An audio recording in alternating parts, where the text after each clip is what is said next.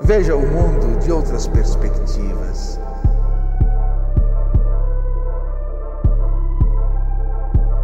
Eu não quero resposta, eu quero o meu avesso.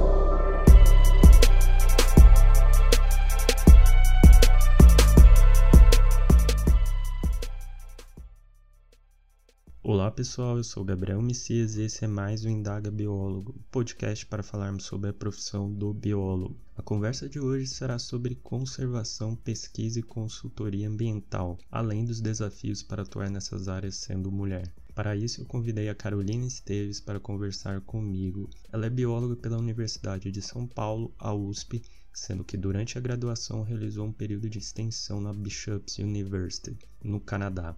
Além disso, ela possui mestrado em Ciências Biológicas Zoologia pela Universidade Estadual Paulista Júlio de Mesquita Filho, a Unesp.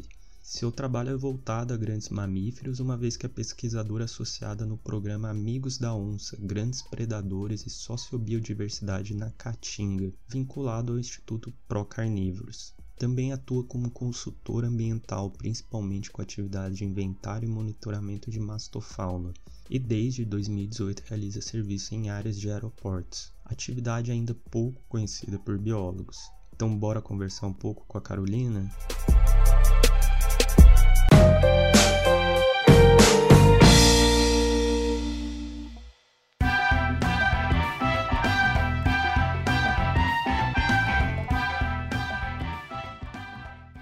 Seja bem-vindo ao Indaga Biólogo. Carolina, agradeço por ter aceitado esse convite. E para iniciar a nossa conversa, quero saber por que você escolheu ser biólogo e atuar com mastozoologia. Oi, Gabriel. É, eu que agradeço a oportunidade de estar participando do Indaga Biólogo.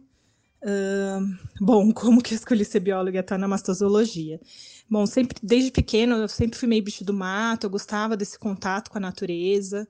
Eu morava numa chácara, então eu tinha muito contato mesmo com bicho, gostava de subir em árvore, era bem moleca mesmo. Então foi meio que aguçando esse meu, meu instinto mesmo, meu, meu interesse.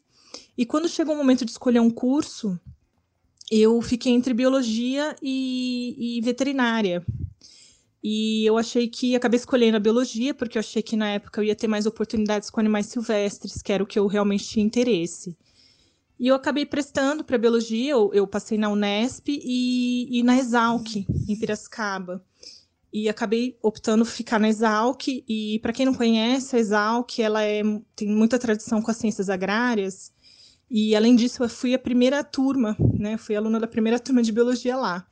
Então eu tive esse desafio aí de ir atrás, né? De buscar é, estágio na minha área, né? Quem trabalhasse ali com animais silvestres. E eu encontrei o professor Luciano Verdade. Ele, na época, ele orientava muitos pós-graduandos com diversos grupos no laboratório dele, com peixes, aves, pequenos mamíferos e também médios e grandes. E aí eu me interessei, acabei entrando no projeto da Cláudia Campos, de mestrado dela, e fui assim, me interessando cada vez mais por trabalhar em campo, coletar dados com esse grupo e me apaixonando mesmo. Até agradeço a Cláudia, né, hoje uma grande amiga minha, por ter me aberto as portas e estar tá hoje com esse grupo é, maravilhoso de se trabalhar. Ah, bacana a trajetória. É mais ou menos o que acontece com todo mundo, né, que acaba trabalhando com fauna, fica nessa dúvida em qual profissão seguir. E atualmente você faz parte da equipe do programa Amigos da Onça, que ocorre no norte da Bahia. Na descrição do programa é possível ver que, além do teor teórico técnico, como busca de informações biológicas e ecológicas, há um investimento na extensão por meio da conscientização. Na sua visão, qual é o papel da extensão para projetos conservacionistas como esse? Eu acho fundamental, na verdade, sua pergunta é muito importante. É, quem trabalha com conservação não pode ficar focado apenas na sua espécie de estudo, saber da ecologia, biologia, isso é uma parte, mas é preciso inserir o homem também. Quem trabalha com conservação precisa disso.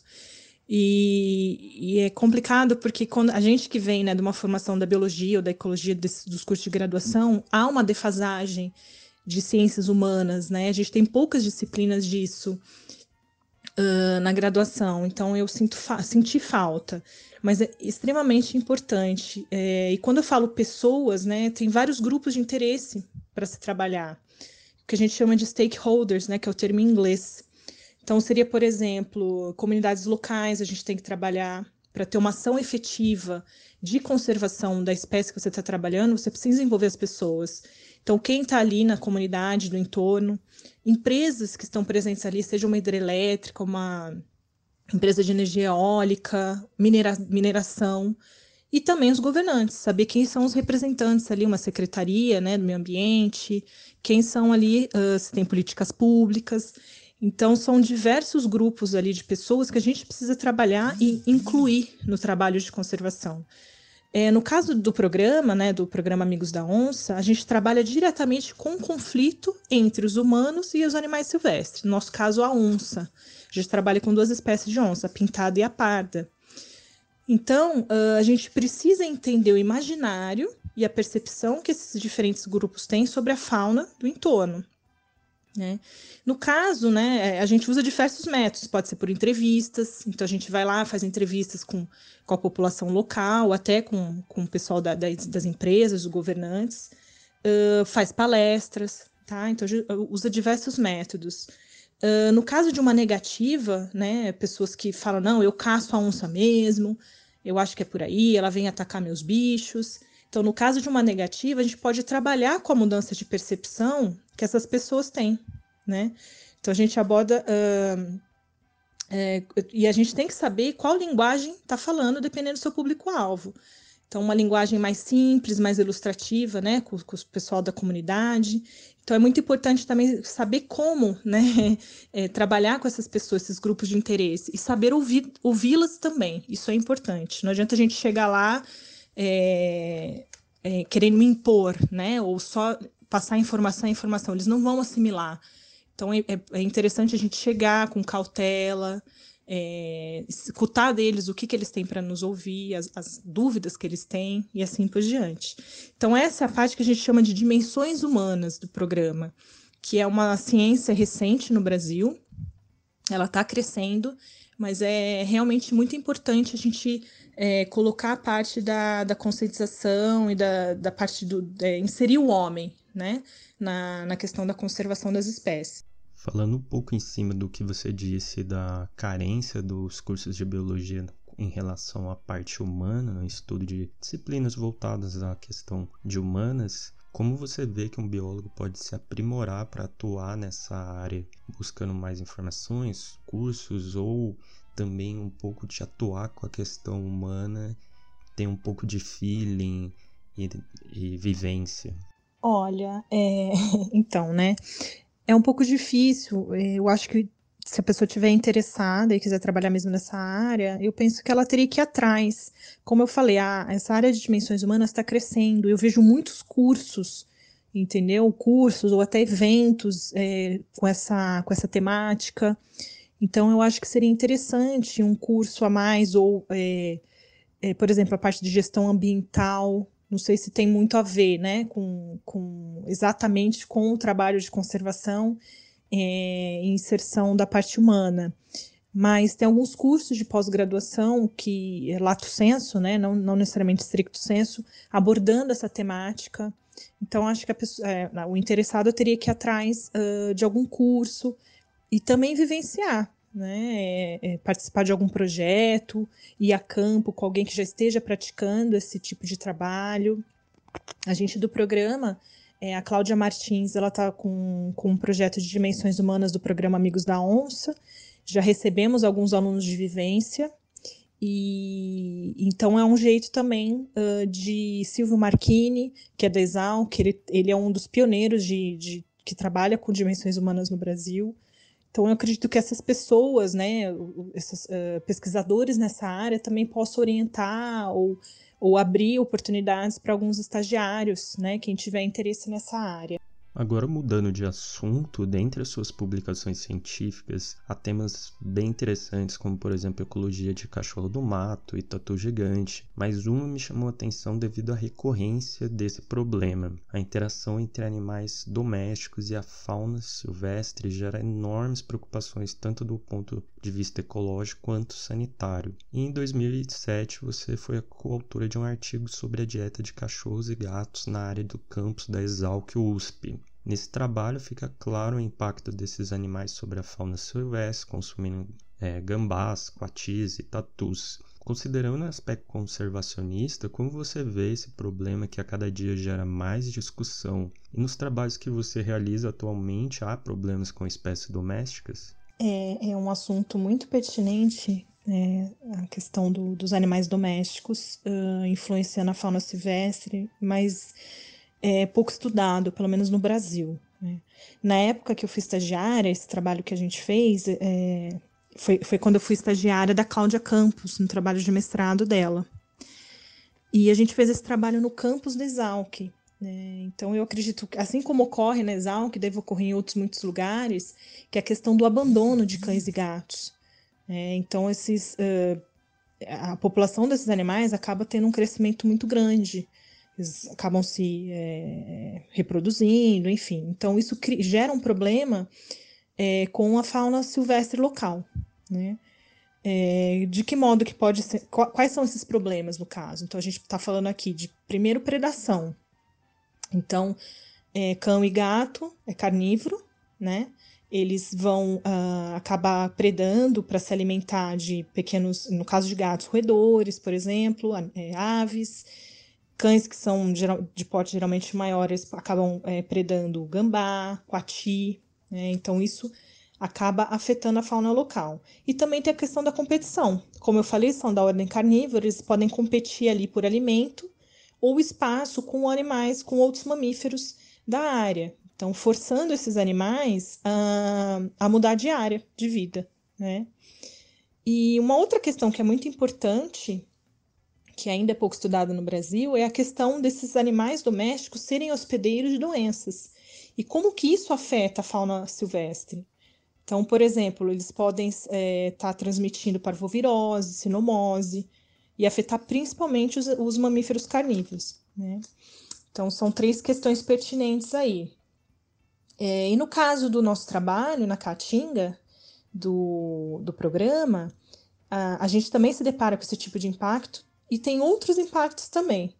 Lá, para vocês terem uma ideia, a criação de rebanhos de caprinos e ovinos, principalmente, é, de, é um manejo extensivo, ou seja, os rebanhos são criados soltos, né? Então, burros, jumentos também ficam soltos na caatinga. Então, como não tem água para plantar, a escassez de água lá é muito severa, é muito grande, é, não há água para plantar, então eles não podem, né? Os criadores não podem confinar os animais, porque não tem, não tem como plantar para dar de alimento para esses animais. Então, eles são criados soltos. Então, além do impacto que isso gera para a flora, porque esses rebanhos eles se alimentam da, da vegetação da caatinga, né? Eles forrageiam ali. Tem a questão também da predação, tá? a predação que os animais, que, que as onças, no caso, acabam é, fazendo, né, predando é, esses rebanhos, porque é uma, é uma presa fácil, né, de ser encontrada. Então, isso acaba gerando conflito entre os criadores e as onças. Então, é aí que a gente está tentando trabalhar, o programa está tentando trabalhar, que é esse conflito, tá? É, por quê? Porque com os animais soltos, o encontro com as onças ele é facilitado principalmente à noite, porque as onças têm um hábito mais noturno, elas saem para caçar à noite. O animal ali solto, ela vai encontrar mais facilmente, ela vai acabar predando, tá? Então, os criadores, em retaliação, vão lá e caçam as onças, tá? Mas nem sempre a onça é a culpada. Então, é, tem, é, existem outros tipos de morte que, que um rebanho pode ter. Pode ser causas naturais, podem ser ele é, pode ser picado de cobra, ele ficar enganchado num galho, não conseguir sair e ele morrer. Tá? E um outro, uma outra causa de morte desses rebanhos são os cachorros. Eles também predam os rebanhos.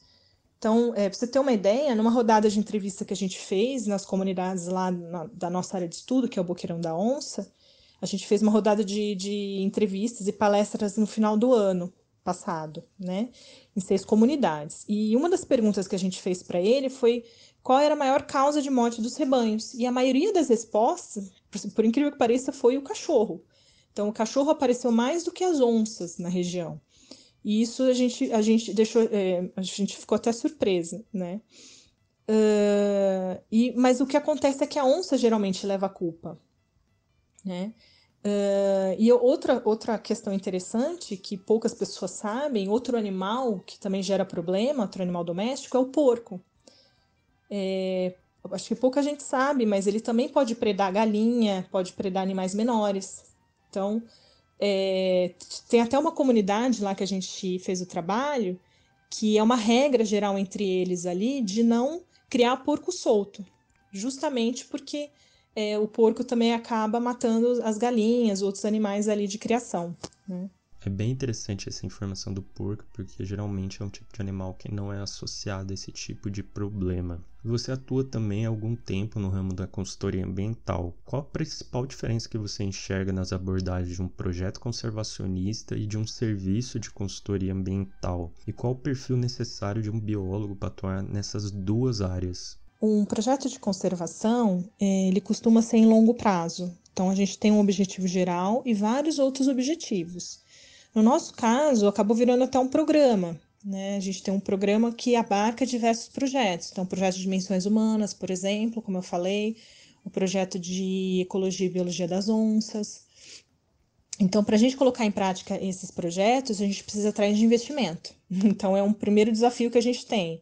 Então, a gente deve correr atrás de editais que o governo às vezes lança, de fundações, empresas privadas. Então, a gente corre atrás de dinheiro.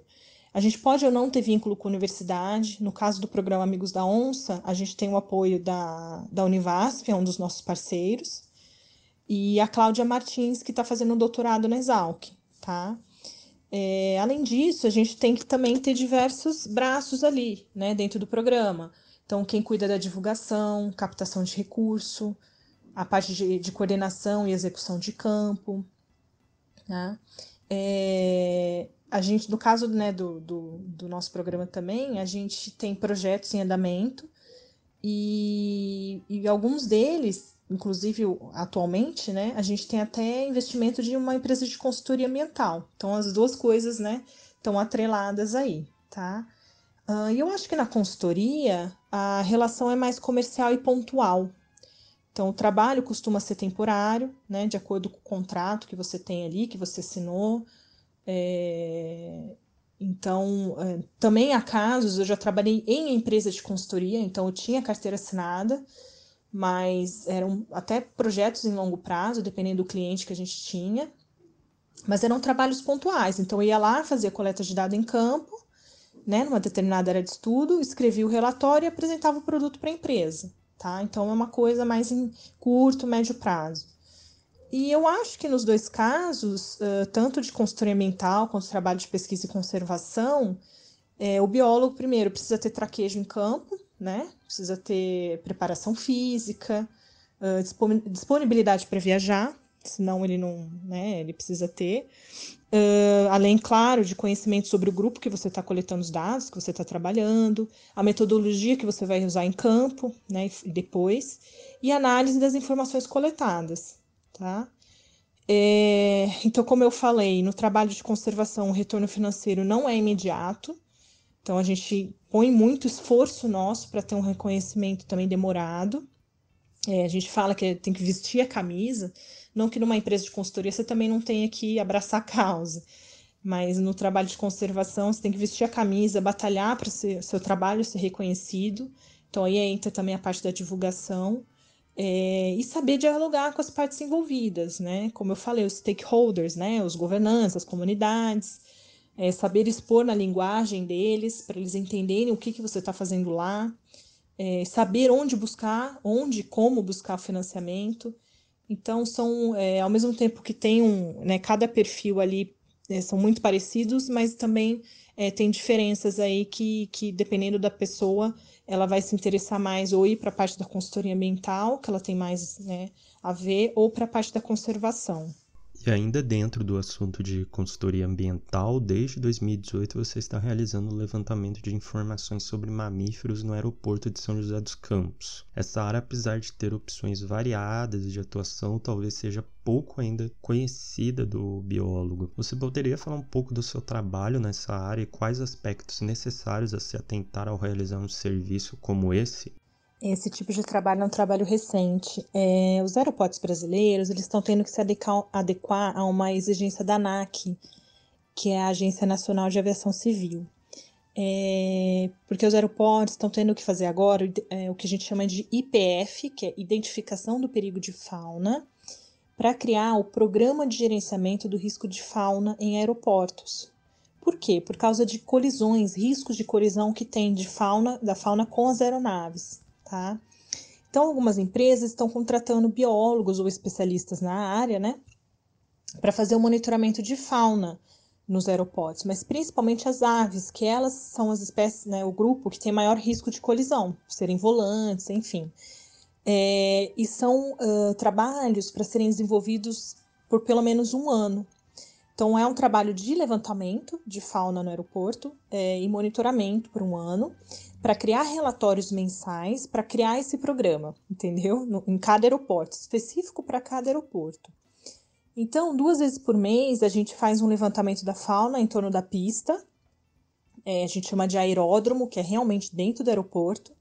Tá? Então, a gente vai em volta da, da pista, faz um levantamento, coleta dado de avistamento ou registro indireto, é, de diversos grupos. Então, tem herpetofauna, mastofauna, ornitofauna e uh, vestígios, e também é que a gente anota os potenciais atrativos de fauna, que a gente chama. Então, por isso que cada aeroporto tem sua especificidade. Então, aquele aeroporto tem uma lagoa ali dentro, uh, tem árvores frutíferas, tem uh, tubulações que o animal pode estar tá entrando ou não dentro do aeroporto. Entendeu? Então, uh, também a para de grama, porque é muito comum é, a roçagem frequente né, da grama em volta da pista. Então, se deixar ali a, as aparas, ali pode virar né, um micro hábitat para insetos, para pequenos roedores, e isso tá, também está atraindo outras espécies de fauna e aumentar o risco de colisão, tá? Então, a gente, um dia, a gente faz a vistoria dentro do aeródromo, e no outro dia do mês, a gente faz a vistoria do que a gente chama de ASA, que é a Área de Segurança Aeroportuária. O que, que é a ASA? Ela é a região dentro de um raio de 20 quilômetros com centro na pista, tá? Então, é, é uma área relativamente grande, ela pode englobar até mais de um município. Então, por exemplo, aqui no aeroporto São José dos Campos, que é onde eu trabalho, a asa uh, do aeroporto pega Jacareí, município de Jacareí, Jambeiro, Santa Branca, Caçapava. Então, a gente tem que ir de carro, monitorar esses locais também, é, coletar dados da fauna que a gente encontra e também desses atrativos, como eu mencionei. Então, no caso da asa, o que, que podem ser esses atrativos? Feiras livres, cortumes, pesqueiros, aterro sanitário, lixo que o pessoal joga, tá? Então, tudo isso a gente vai, vai mapeando para uh, tá, tá escrevendo esses relatórios para apresentar. E com esses dados, a gente acaba elaborando índices uh, de risco de fauna.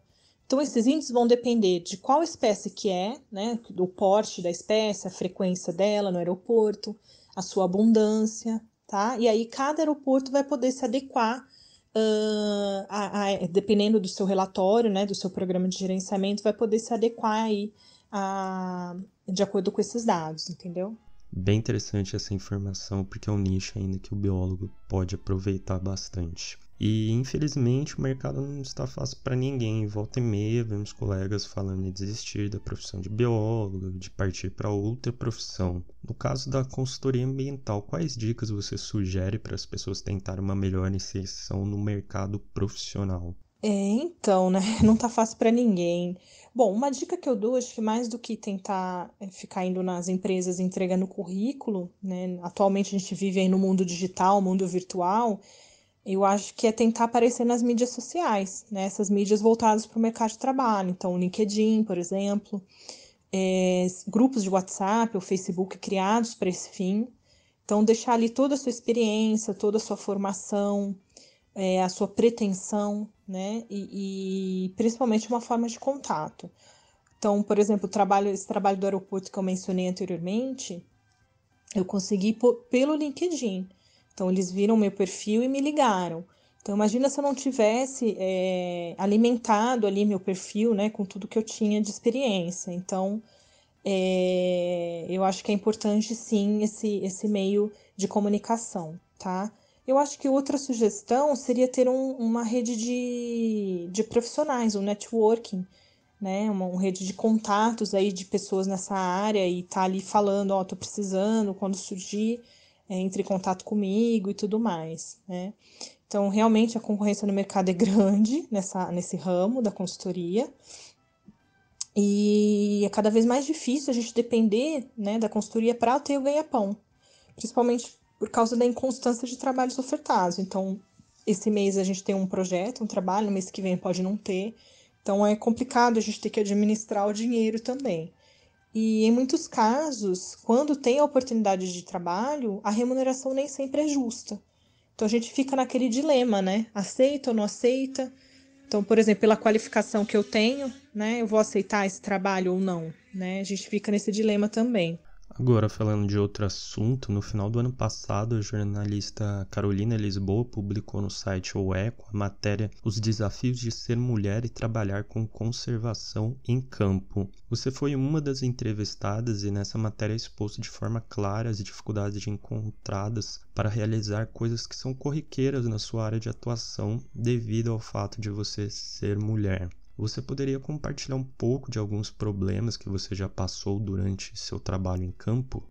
Sim, verdade. É, eu achei essa reportagem muito interessante, que na verdade surgiu de um grupo de conversas uh, que a gente teve por e-mail. Não foi bem espontâneo, cada uma relatava o ocorrido e foi entre pesquisadoras de várias partes do Brasil que algumas até nem se conheciam. E aí a Carol conseguiu transformar isso numa matéria, a Carol do Eco. E foi legal porque teve uma ótima repercussão, né? E eu acho que tem até hoje. É, no meu caso, ainda bem, né, como alguns casos relatados lá, eu, eu nunca tive é, casos extremos de receber salário menor, por exemplo, ou ser difamada por um orientador ou um chefe. É, mas o, a gente sabe que o machismo está sempre presente nas nossas andanças aí de, de mulheres, né, pelo campo, em trabalhos de campo. Então, no geral, é, a gente vive com medo, com insegurança de fazer trabalho de campo desacompanhada. Então, é, a gente tem receio, nossa família tem receio por nós, e até a empresa de consultoria, no meu caso, já indicou para eu não ficar em campo até tarde. Entendeu? Então é, é complicado. Então, só daí a gente sabe que o machismo está presente. Então, como quando eu relatei é, lá nessa, nessa reportagem, quando eu trabalhei no PISF, que é o projeto de integração do Rio São Francisco com as bacias do Nordeste Setentrional, que é a famosa transposição de São Francisco, é, eu trabalhei com monitoramento de mastofauna e eu era coordenadora na época. E quando a gente ia para campo, é, era uma equipe geralmente de, de algumas pessoas. Então, era um motorista, porque o carro era federal, então tinha que ser um motorista credenciado para dirigir, dois mateiros para me ajudar com as armadilhas e tudo mais e às vezes algum estagiário, ou menino ou menina, né? Mas geralmente era uma equipe assim. E eu era coordenadora. É, no caso dos mateiros do, dos motoristas, eu nunca tive problema. Tá? A gente era muito unido, fazia um trabalho muito legal. Eu nunca. Eles não tinham nenhum problema em. Não é nem receber ordem, né? Era falar assim: olha, vai por esse lado, não vai por aquele. Então não tinha nenhum problema quanto a isso. Mas o que era interessante é que às vezes a gente tinha que entrar em uma propriedade uh, particular. E aí pedir autorização, né, para o proprietário e tal.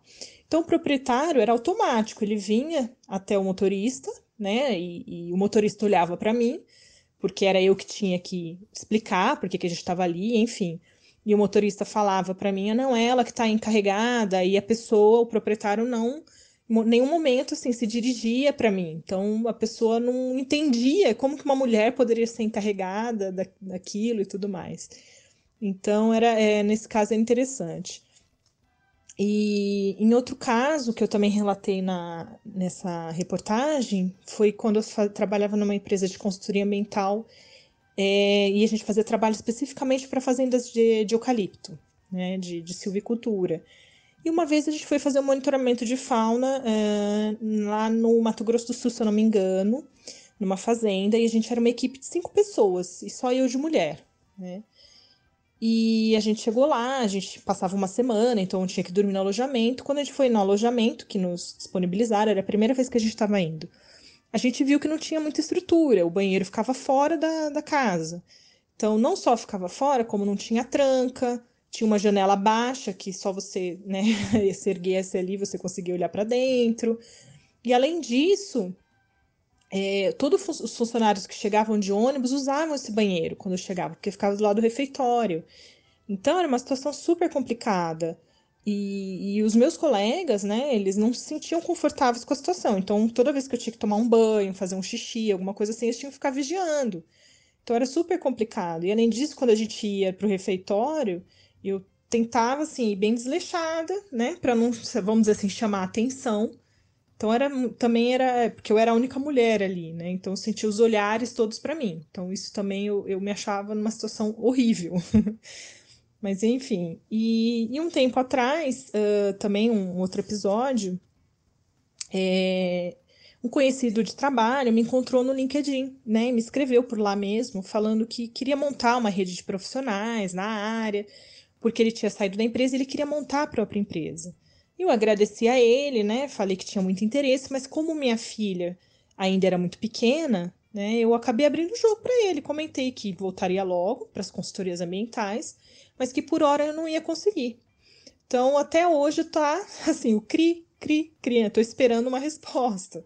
Então, eu não sei se o fato de eu falar, nossa, sou mãe, né, eu vou estar tá desabilitada de fazer esse tipo de trabalho. Então, realmente, é, eu fiquei meio desconfortável com essa falta de resposta dele. É, algumas coisas que você citou já havia acontecendo e a gente fica assim meio de cara de ainda acontecer coisas desse tipo. E como você mesmo citou nessa matéria do site O Eco, cada área de atuação tem a sua particularidade quanto aos desafios de ser mulher. Felizmente, mas ainda devagar, estamos vendo alguns movimentos no Brasil para discutir essas particularidades para valorizar a atuação das mulheres. Posso citar aqui o exemplo da Garotas STEAM, Mulheres na Ciência, Parenting Science e um podcast que é recente que é o Shin Science. Como você vê esses movimentos de trazer à tona essa discussão e a necessidade de mais ideias como essas? Eu acho uh, muito importante esses movimentos começarem a trazer esse tema para discussão. É, eu penso que quando esse assunto for amplamente discutido, ele vai deixar de ser um tabu e vai passar a ser algo enfrentado no dia a dia das mulheres. Mas pelo menos vai ter o apoio da sociedade. Então, as dificuldades de maternar e continuar na profissão da pesquisa, da academia, ou de qualquer outro trabalho na área ambiental vai existir. É, eu estou falando de maternidade porque está latente para mim que eu acabei de ter minha segunda filha. Tá? Então, é, é, vai existir. Essa, é, é difícil conciliar a maternidade com o trabalho de campo, né? Porque o filho vai ter a dependência da mãe para amamentar, para amamentação, outras necessidades fisiológicas ou emocionais. Mas eu acho que com redes de apoio, tendo aceitação da sociedade, tendo políticas públicas, eu acho que tudo isso pode ser facilitado. Então, a gente tem que entender que eh, já é uma dificuldade né, ser mulher e trabalhar em campo, ser mãe, que eu acho que a jornada fica mais fica dupla, né? E trabalhar em campo. Então, a gente já tem essa dificuldade porque é inerente, né? O filho tem uma dependência. Mas se for mais aceito pela sociedade, ter apoio, eu acho que isso pode nos ajudar no futuro. E assim, falando dessa questão de políticas públicas, na sua opinião, você acha que associações, conselhos e sindicatos talvez poderiam trazer à tona essa discussão também, talvez até subsidiando dados que ajudassem a entender a real dimensão desse problema? É, eu concordo. É, eu acho que, como representantes da classe, os conselhos, os, as associações ou os sindicatos poderiam começar uh, essa discussão fazendo uma enquete, por exemplo, entre os associados. Então, como você mesmo falou, subsidiando dados, para aí depois difundir os resultados. Então, por exemplo, saber qual a porcentagem de mulheres trabalhando na área, a idade dessas mulheres, se são mães, as dificuldades que elas enfrentam. E, e daí, né, de acordo com os dados que ela obtiver, né, que eles obtiverem, aí eles podem propor discussões sobre o tema. Então, eu acho fundamental, né? É, então, pelo menos na minha área, dentro da mastozoologia, é, tem aparecido em congressos o assunto. Então, em setembro agora vai ter o Congresso Brasileiro de Mastozoologia e uma das mesas redondas é o, tem o título Mulheres na Mastozoologia Brasileira histórico, desafios e perspectivas futuras. Então eu acho que é um começo. Eu acho que esses eventos começando a abordar também o tema, eu acho que ajuda muito. Bem, Carolina, eu quero agradecer por você ter aceitado essa conversa e quero pedir que você deixe um recado para quem quer atuar na mesma área que você e para aquelas mulheres que sofrem com os mesmos problemas que você citou nesse papo. Bom, eu que agradeço, Gabriel, pela oportunidade de falar um pouco aqui sobre minha história, experiências, perspectivas. É, e parabenizar você, né, pelo trabalho, né, dar voz aí aos biólogos para ajudar tantos outros. Olha, o recado que eu deixo aqui acho que é meio clichê, mas vai servir para aqueles que realmente gostam de trabalhar com conservação, para não desistir facilmente. Né? Não, é, não tá fácil, nunca foi fácil trabalhar com conservação. Hoje em dia acho que está mais difícil. É, as dificuldades, os entraves são muitos, mas são compensadores no final. Então, persistência, eu acho que é a palavra. E para a mulherada também, é, estamos trilhando um caminho difícil, né?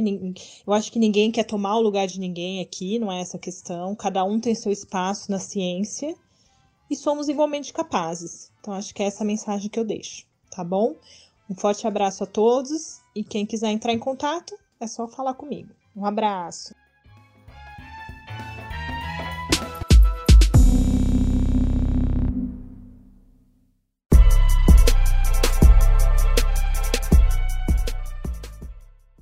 Estamos finalizando mais um Indaga Biólogo, hoje com um papo com a Carolina Esteves sobre conservação e desafios de atuar nessa área sendo mulher. Espero que esse papo tenha levantado alguns temas interessantes e principalmente gere um debate nessa questão das mulheres que ocorre muito, mas é pouco falado pela classe. Eu vou deixar no vídeo no podcast todos os links referentes ao que foi citado nesse episódio. Se você gostou, peço que compartilhe, nos siga nas redes sociais e caso tenha uma dúvida, mande um e-mail para indagabiólogo.gmail.com. Um abraço e até mais.